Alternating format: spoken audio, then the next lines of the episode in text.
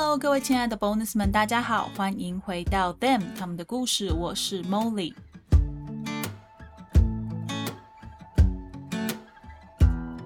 在节目开始之前，Molly 要提醒大家，今天的内容会讲到有关动物屠杀的部分。如果这一类的内容可能会让你在心理或者是生理上感到不舒服的话，请关掉这集，开始期待下一集吧。好喽，那我们就要开始了。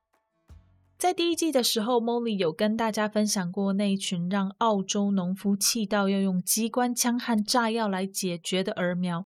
今天 Molly 要来跟大家分享另外一个让澳洲政府不惜一切代价发动生化战也要铲除的害虫——兔子。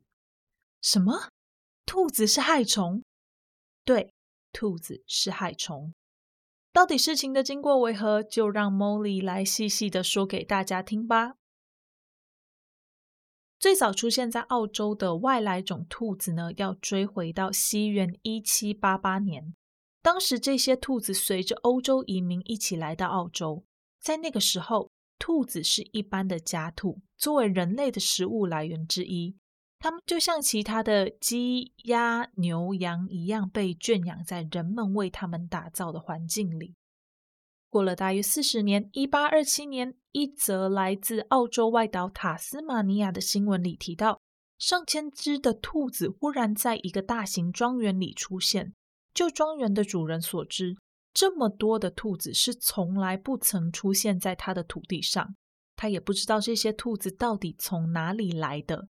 他甚至斩钉截铁地告诉大家说，这片土地在他祖先的年代可是一只兔子都没有。不过后来，因为这些兔子只出现在私人土地上，大家就当作趣闻，茶余饭后讨论而已，没有去重视。当然，后来再也没有听说什么兔子出现在野外的事情，这件事也就随着时间被人给淡忘。这是发生在澳洲外岛塔斯马尼亚的故事。那本岛呢？本岛就有趣多了。关于本岛的兔灾，要从一八五九年说起。当时住在维多利亚的 Thomas Austin 汤马斯·奥斯丁是一个非常富有的人。当他决定要定居在澳洲之后，他便写了一封信，要他的侄子送给他十二只灰兔、五只野兔、七十二只鹧鸪和一些麻雀，让他在澳洲还能继续维持他在英格兰的爱好——打猎。最后送到汤马斯手中的物种和数量，我们不完全清楚，但很确定那一批外来种里面包含了十三只欧洲野兔。这种欧洲野兔是一种穴兔，洞穴的穴。它们生长在野外，草食性，住在地底下或者是洞穴里面，所以会挖土钻地道。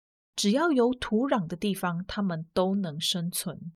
在这十三只野兔进入到澳洲之后呢，它们被放养在汤马斯家的后院，快乐地奔跑在大片绿油油的草地上。五十年后，不止汤马斯家的后院，整个澳洲大陆都有这种兔子的足迹。怎么这样呢？原来这种澳洲血兔是一种繁殖能力很强的生物，一只成年的母兔一年能生四胎。一胎大概能产下三到八只的小兔，换算下来，平均每只母兔一年能生二十只小兔。更可怕的是，小兔宝从出生到具备生育能力的程度只需要四个月。这样说完之后，应该就没有人意外，为什么当年十三只兔子会在五十年之后变成处处可见的生物了吧？这些外来兔除了繁殖能力惊人外，它们的破坏力也是强到会让人掉下巴的程度。前面有说到，欧洲血兔是草食性的动物，大家要知道，草食性动物吃的可不只是只有草，而是所有你想象得到的叶菜类和水果。光是讲到这里，大家就知道，嗯，大事不妙了吧？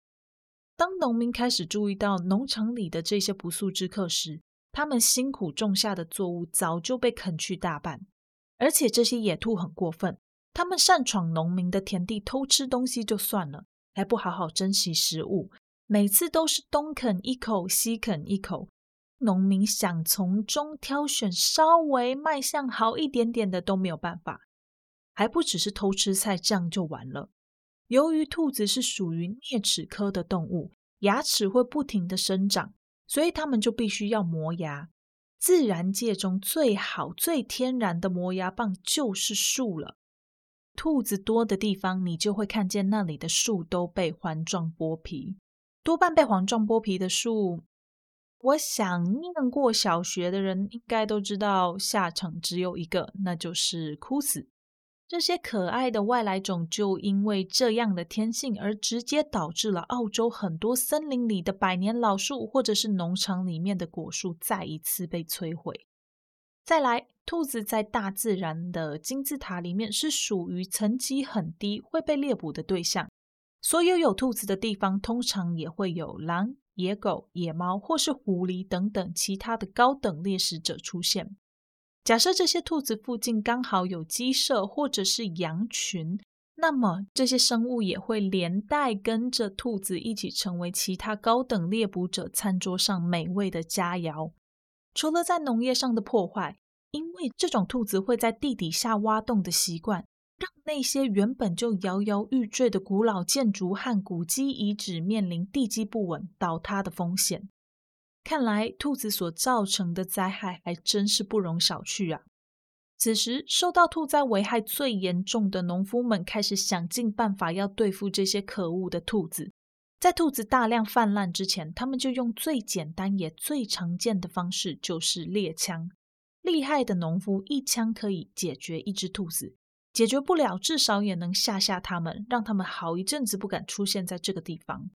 这个方法在一开始是有效的。不过没有太久，农夫们就发现兔子一只接着一只的出现，用猎枪打不仅成本高，又打不完，必须想点其他的办法。这时候，投放毒饵这个选项就出现了。农夫将毒饵放在兔子常拜访的农田里，兔子吃下去之后直接拜拜。但是兔子太多了，毒完一批之后，不用几天，新的一批就又出现了。农夫就推测这。该是投毒范围太小，因此他们便派出了直升机空投毒饵。果然涵盖的范围大多了，而且速度还很快。但是，但是，如果事情就这样解决了的话，我们今天就不需要讲这集了。投饵的速度虽然很快，但那只限于没有东西好吃的时候。在有选择的条件下，大多数的兔子还是会倾向吃田里面新鲜翠绿的蔬菜。接下来，除了大量的猎捕和投毒之外，农夫们也试过去破坏兔子的栖地，捣毁他们的洞穴，建栅栏、盖围墙之类的方式。可是这些方法治标不治本，难以防毒，早就已经侵略大半个澳洲的兔子大军。于是，在五零年代，澳洲政府决定使出杀手锏，那就是生化战。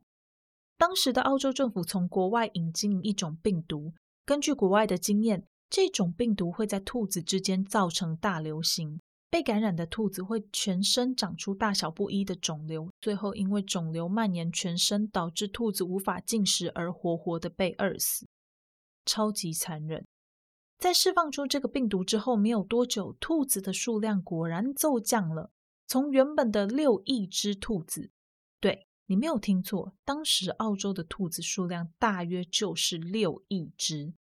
从原本的六亿只兔子慢慢降到剩下一亿左右，眼看这个方法奏效了，想不到一九九一年兔子的数量再度回升到两到三亿只那么多。这时候人类才发现，在病毒不变异或者是变异程度极小的情况之下，能够在病毒攻击之下幸存的兔子肯定都是头好壮壮，而它们产下的下一代也有很高的几率对于病毒是免疫的。当时的澳洲政府和科学家完完全全忽略这个自然的法则。刚好在大约这个时候，一个叫做卡里西的出血性病毒意外地从澳洲实验场所里面跑了出来。一九九五年十月，澳洲科学家已经能从澳洲不同地点发现这种被病毒感染的兔子。由于卡里西病毒是一种流传在动物身上的病毒，所以也有很高的几率会感染到其他小动物。经过变异之后，难保不会感染到大型的动物，像是牛、羊。虽然卡里西病毒已经有疫苗可以预防了，但是在接种疫苗之前，只要被感染，下场就只有一个，没有任何的药物可以救治。也因此，大家就开始讨论，使用这种生化战的方式对大自然真的好吗？甚至对人类来说是安全的吗？无论结果是什么，二零一七年，澳洲当局决定要试出更厉害的病毒来扫荡这些兔子，成功了吗？我不知道。但科学家说，这场人类和兔子之间的战争，兔子从来没有赢过。你说呢？你对外来种的看法是什么？你赞成澳洲政府用这种生化战来对抗害虫的方式吗？快到社群上面留言告诉我哦！那我们今天的节目就到这里，希望你喜欢。我是 Molly，我们下集再见喽，拜拜。